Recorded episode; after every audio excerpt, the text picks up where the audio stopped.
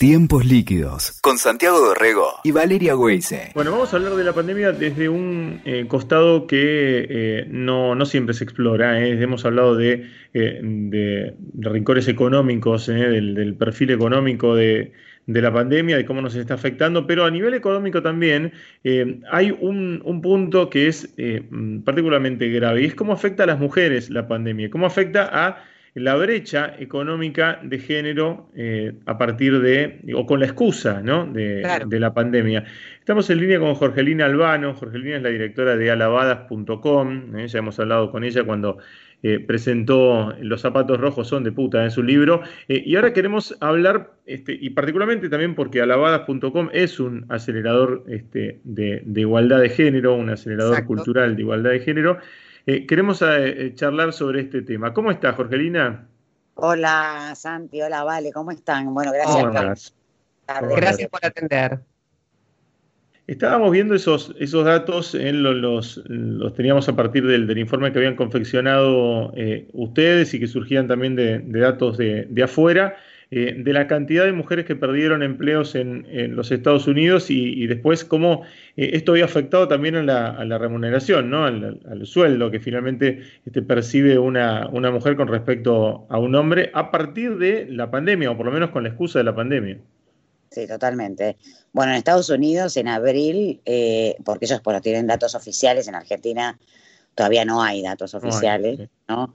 Los datos oficiales que pueden haber en Argentina, lamentablemente, no están desagregados por género. O sea, entonces, digamos, ese, es un tema, ¿no? Pero, en, por ejemplo, en Estados Unidos en abril se, habrían, se habían perdido, las mujeres eh, habían, eh, el 55% de las, de las mujeres, de los puestos que se habían perdido, perdón, eran mujeres, ¿no?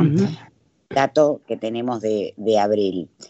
Y obviamente que en la, en la reducción de salario que han hecho muchísimas empresas en este contexto de la pandemia, obviamente las más perjudicadas somos las mujeres, porque ganamos en promedio un 25% menos, ¿no? Haciendo el mismo trabajo.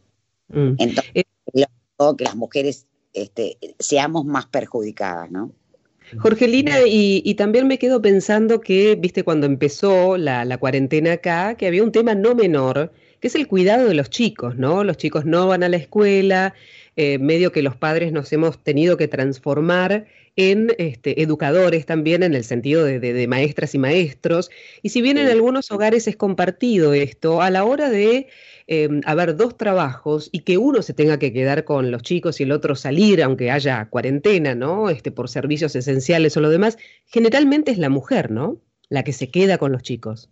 Estereotípicamente es la mujer, digo, ¿no? Yo tengo un todo esto que te estoy diciendo es intuición, porque en realidad no tengo datos fehacientes sobre esto.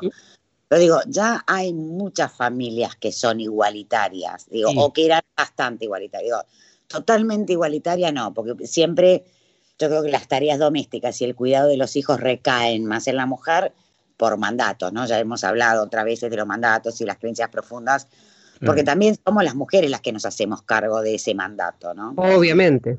Pero las familias que eran más igualitarias, yo creo que el, la pandemia y, el, aislamiento provocó que se hagan más igualitarias todavía. Mm. En, en aquellas que la brecha era más grande, yo creo que al revés profundizó, ¿no? Este, de hecho, hablo con CEOs de compañías o con muchos CEOs de compañías donde tienen consultas, sobre todo de muchas mujeres, que, preguntan esto, ¿no? O sea, que dicen, a ver, ¿cómo puedo hacer para uh casa eh, poder explicar que yo no tengo que hacer todo y que si estamos los dos, los dos somos corresponsables por el cuidado de los chicos o por esta tarea adicional que surgió ahora, que es que muchos padres se tienen que hacer cargo de ayudar a los hijos en la educación. Porque si los chicos eh, los tienen que ayudar. O sea, el chico no se mete solo en un Zoom, ¿no? O en una clase virtual, ¿no? antes a lo mejor tenés que ayudarlo a hacer la tarea, pero eran horas por día, ¿no? Hoy son mínimo cuatro, máximo ocho horas que el chico está en contacto con, la escuela, ¿no? Con esta modalidad educativa y que si alguno de los padres no está al lado de ellos, este, el chico no lo hace. ¿no? Tal cual. Entonces, creo que esa es una. Ahora, para mí hay una buena noticia de esto, ¿no? Y que, digo, una buena noticia que de muchas compañías que yo conozco, que obviamente no, no son todas, pero digo, algunas grandes y que tienen esa posibilidad. Una de las políticas que implementaron durante la pandemia es que, por ejemplo, en determinadas horas las agendas están bloqueadas. Entonces, no hay posibilidades de hacer, por ejemplo, reuniones virtuales.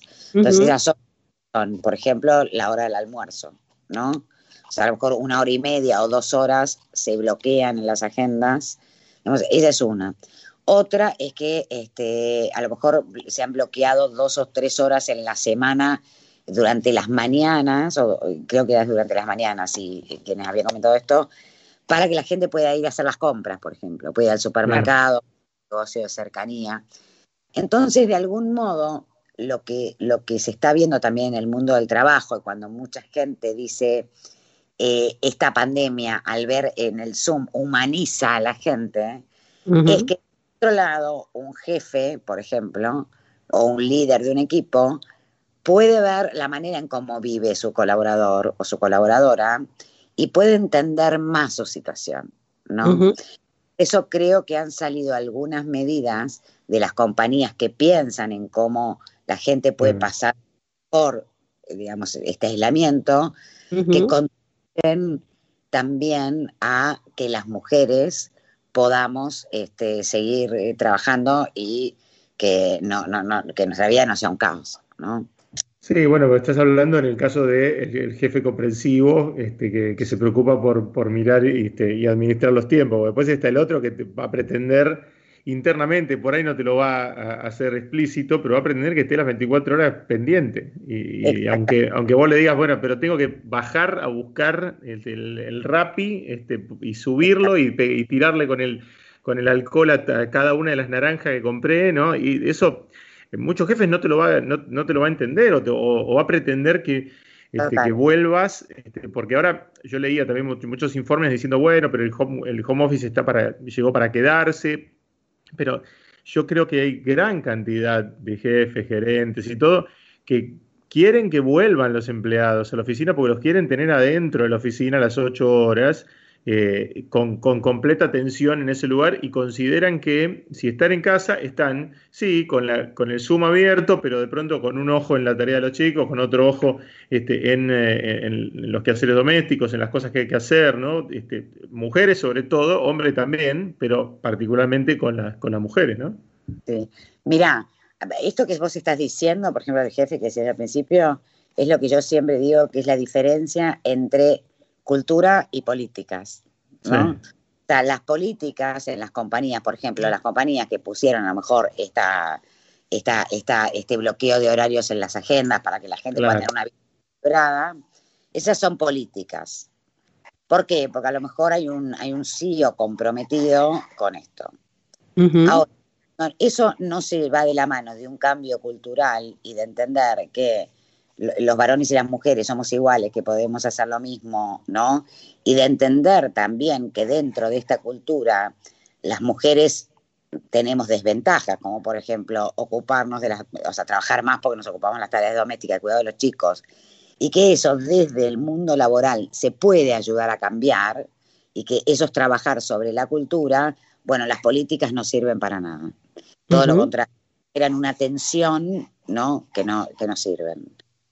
Este, pero también, cuando vos decís hay muchos jefes que quieren que la gente vuelva porque quieren tener ahí, yo creo también que en el, en, el home office hay una posibilidad de empoderamiento a todos, no solamente a las mujeres, en el cual la persona eh, puede mm, generar su, su conciencia de, cómo agrega valor en la cadena de valor, ¿no? Porque es porque es dueño de sus resultados, ¿no? O sea, o sea se supone que cuando vos tenés una política de home office, eh, vos tenés que cumplir un determinado resultado, tenés que tener una determinada productividad y no importa si lo haces en ocho horas, en doce o en cuatro, ¿no? Este, sino que, y eso es para mí empoderamiento. Y creo que también esto puede, ser mirado, o sea, ahora en esta crisis en la que estamos y en la crisis profundísima en la que va a entrar la Argentina, lamentablemente, eh, creo que, bueno, que obviamente las que más vamos a perder somos las mujeres, las mujeres no solamente en el trabajo, las que están insertas en el trabajo formal, sino las que están en el trabajo informal, ¿no? Mm. Muchas hoy, hay muchas que hoy no pueden trabajar porque llevan adelante trabajos que, o sea, que no pueden, que yo, una persona... Eso es, ese punto es relevante. Las dos cosas. Primero, sobre el home office, eh, Jorgelina, me parece súper interesante. Primero, porque la discusión llegó para, eh, eh, para quedarse por, por la aceleración, la obligación, y cuando vos hablabas de políticas, de hecho, ya lo están discutiendo en el Congreso. Evidentemente, una política que tenga que ver, que contenga, ya está la CGT, los gremios, con las empresas y los diputados y los legisladores viendo de ahora en más cuál será esa normativa, ¿no? Que le dé un contexto a cómo va a ser el trabajo en casa de ahora en más, por los abusos o, o todo esto que venimos charlando. Y lo otro me parece determinante, porque sabemos que hay un montón de políticas del Estado de ayuda y demás, pero que llegan a los que son trabajadores formales. Pero después, vos hablabas de que la brecha, un 25% cobra menos la, la mujer. Imagínate en lo que es el trabajo formal. Ahora, y la mujer que viene a planchar, a ayudarte en tu casa, bueno, las costureras, todas las que no tienen ni monotributo, ¿no? Exacto, mira, nosotros yo con, con, con Gala Díaz Langó de, de CIPEC escribimos un artículo al principio de la pandemia eh, que, que, que, se llama que la brecha, que la, que la que el COVID no detone la brecha económica de género, ¿no? Porque bueno, porque no sé si ustedes saben que en el 2018 el World Economic Forum en el Gender Gap Report, que hace todos los años sobre 149 países, en el 2018 el World Economic Forum decía faltan 204 años para achicar la para reducir, para igualar, mejor dicho, o para cerrar la brecha económica de género. Mm. En el último Gender Gap Report dice que hacen falta 257 años. O sea, que ah, uno, uno, podría pensar, bueno, pero esto se va a reducir este, notablemente de un año al otro, ¿no? Y tres, en un año, o sea, aumentó la brecha 53 ah. años. O sea, que tendríamos que faltarnos 53 años más para, bueno, o sea, casi mi vida, ¿no? Yo tengo 50, pero casi mi vida, lo que viví hasta ahora, ¿no? Para eso. Ahora, ¿qué pasa con esto? ¿Cuáles son las razones? Las razones son escaso acceso, muy escaso acceso de las mujeres al capital, que las mujeres estamos en puestos de trabajo que son más automatizables, ¿no? O sea, eh, porque son puestos de menor calidad, y que las mujeres no, estamos en lugares de trabajo donde, el, donde, se, donde tiene acceso a ganar más dinero, ¿no? Por ejemplo, en industrias tecnológicas, por ejemplo. No necesariamente tecnológicas, pero es una de las, de las industrias.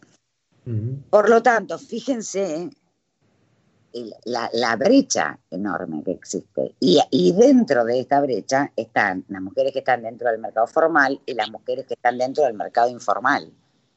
¿No? Y vos decías recién, bueno, los legisladores se juntaron para, digo, bueno, ¿cómo va a ser esa ley? Porque si esa ley es muy rígida, porque también yo pienso que el home office es una oportunidad también para igualar la brecha económica de género. Porque hoy muchas mujeres abandonan la carrera por no poder estar cerca de su casa y porque tenés que, porque tenés que viajar, no sé, una hora como mínimo para llegar a tu trabajo en los grandes centros urbanos, ¿no? Una hora como mínimo para llegar a tu trabajo, otra hora cuando volvés, ¿no? Este, Pensá de, que de cuántas mujeres podrían estar trabajando en su casa, en los trabajos que se puede hacer, y esto estamos hablando de personas más educadas, ¿no? O sea, digo, de personas que tienen acceso al mundo digital, que también hay una gran exclusión de las mujeres a la digitalización. Pero las que, las que tenemos acceso a eso, la verdad que es una oportunidad para no dejar la carrera, estar dentro de la casa, ¿no? Por supuesto, siguiendo con el cambio cultural de que si los varones también trabajan home office, ellos también pueden vivir de cerca, ¿no? ¿Qué es lo que sucede dentro de las casas y también poder entender y abrirse a mayor corresponsabilidad en este sentido.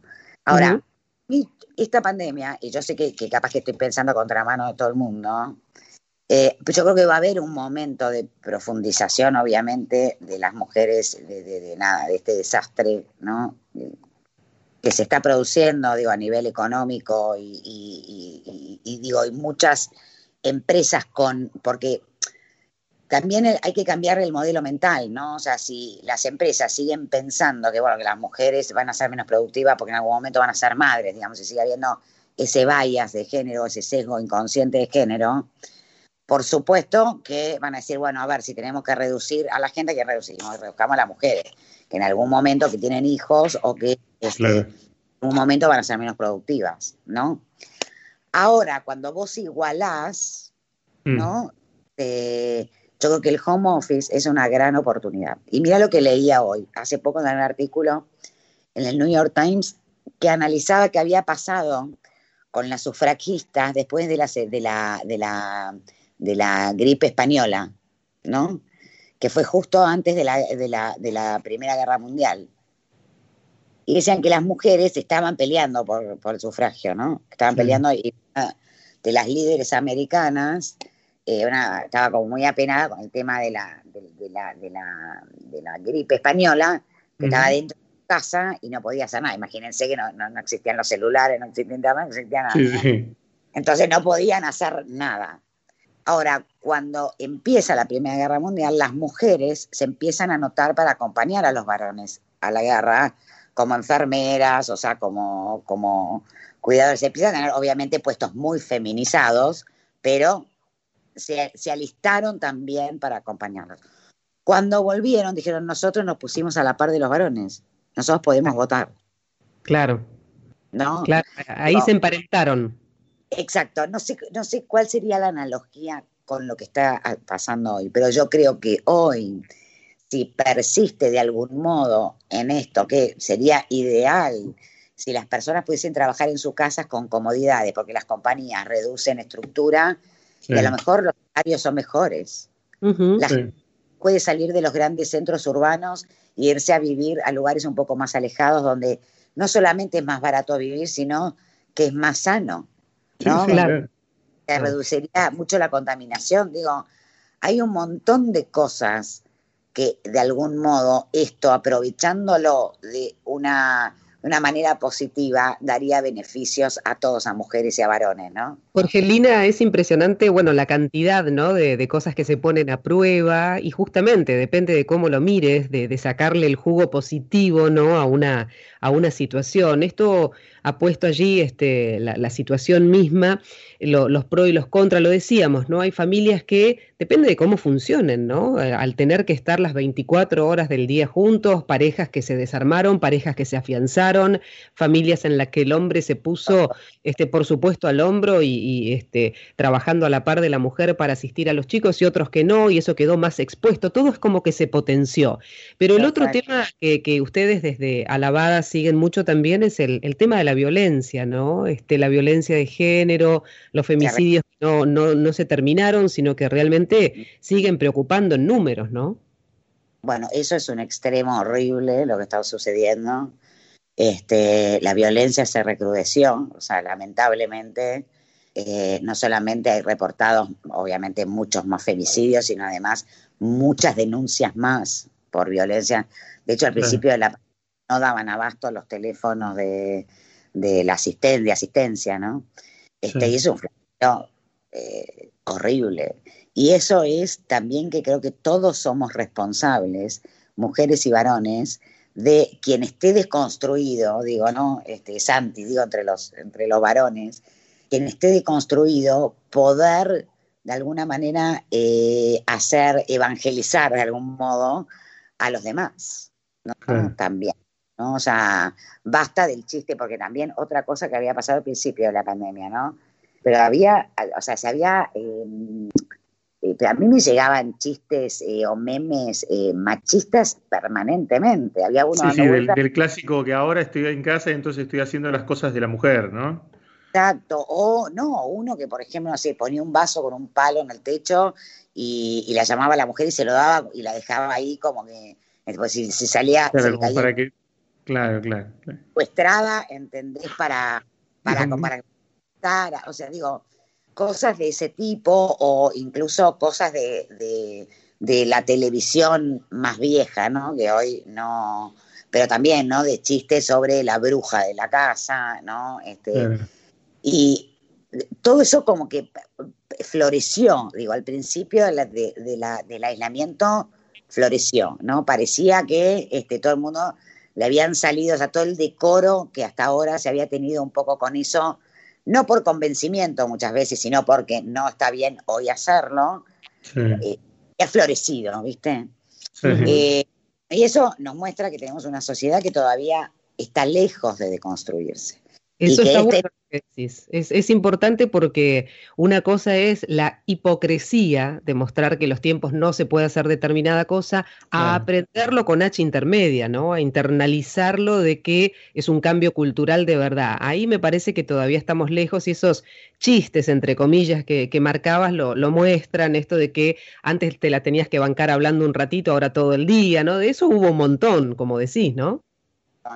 Y por eso digo, o sea, yo creo que acá hay una gran responsabilidad del Estado o de, incluso este, eh, armar iniciativas público-privadas para hacer campañas de cambio cultural y cuál es también en esta legislación que van a dar o que están hablando del, del, home office o de teletrabajo, cuál es la perspectiva de género que se le va a dar a esa legislación. Porque otra cosa que falta es que todo lo que se trata todo lo que se dice, todo lo que se lanza, viene todavía de un modelo mental cultural viejo, ¿no? Claro.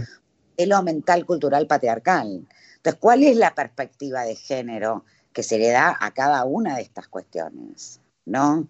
Este, y desde qué lugar, porque también eh, eh, siempre hay como una línea muy finita, ¿no? Entre que eh, pareciera que si vamos a, decir, bueno, ahora todo el mundo trabaja home office y es una, y bueno, y no, y a lo mejor el discurso es que las que más van a perder van a ser las mujeres, porque al final son las que se van a quedar en la casa, y, pero probablemente eso eh, eh, genere una oportunidad, ¿no? O sea, también, ¿de qué lado te parás y cómo, cómo ves como individualmente, o incluso las, las personas que gobiernan, ¿no? ¿Cómo toman esta crisis desde la perspectiva de género como una oportunidad? Sí, me parece que, es el. Eh, bueno, es que es todo, toda esta, esta emergencia y esta, esta situación tan, tan, tan particular, ¿no? tan, tan extraña que estamos viviendo, eh, tiene que ser como disparador para, para todas estas cosas. ¿no? Se sale lo bueno, sale lo malo, obviamente, sale el prejuicio, ¿no? se hace visible, eh, pero, pero tiene que servir para, para cambiar. Jorgelina, siempre es un placer hablar con vos. Ay, para mí también con ustedes. Estoy a disposición cuando quieran y charlamos. Me encanta conversar. Cortito, Jorgelina, preguntarte, alabadas.com, ahí los encontramos, vos has hecho más de, cientos de, reportajes y charlas súper interesantes con gente de todo el mundo. ¿Siguen trabajando a pesar eh, de, de, tener que hacer la conectividad online? ¿Seguís haciendo entrevistas? ¿Está dinámico Alabadas? Exacto, hacemos vivos ahora en Instagram todos los sábados a las 5 de la tarde este, hicimos, al principio de la pandemia, te digo, hice todos los días, ¿no? Un vivo, con, hicimos como 30 vivos. Mm. Y ahora hacemos los sábados a, a las 5 de la tarde un espacio que se llama Charla de Amigas, donde cada sábado tengo una invitada diferente. Este, y hablamos de, de, distintos temas, ¿no? Y sí, Alabada sigue y bueno, tuvimos que lamentablemente no podemos filmar que nos encanta, porque aparte la calidad es otra cosa, y bueno, ya sabemos, ¿no? Ustedes conocen este, este trabajo, mm, mm. este, pero bueno, sí, sí seguimos, seguimos este, firmes y bueno, y con fuerza para tratar de, poder ayudar a provocar este, este cambio cultural que es tan, tan necesario. Excelente, Jorgelina Albano, es la directora de alabadas.com. Gracias, Jorgelina. Bueno, un beso grande a todos. Chao, chao. Escuchaste Tiempos Líquidos con Santiago Dorrego y Valeria Weise. WeToker. Sumamos las partes.